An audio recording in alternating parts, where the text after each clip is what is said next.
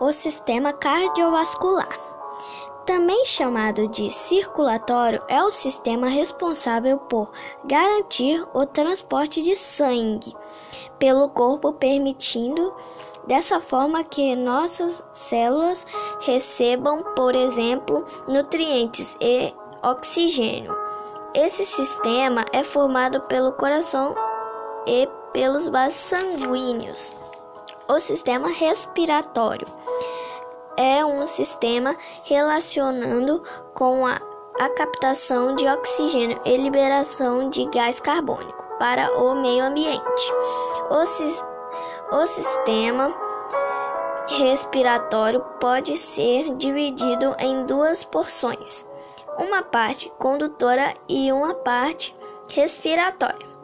A respiração acontece graças a dois movimentos respiratórios: a inspiração e expiração.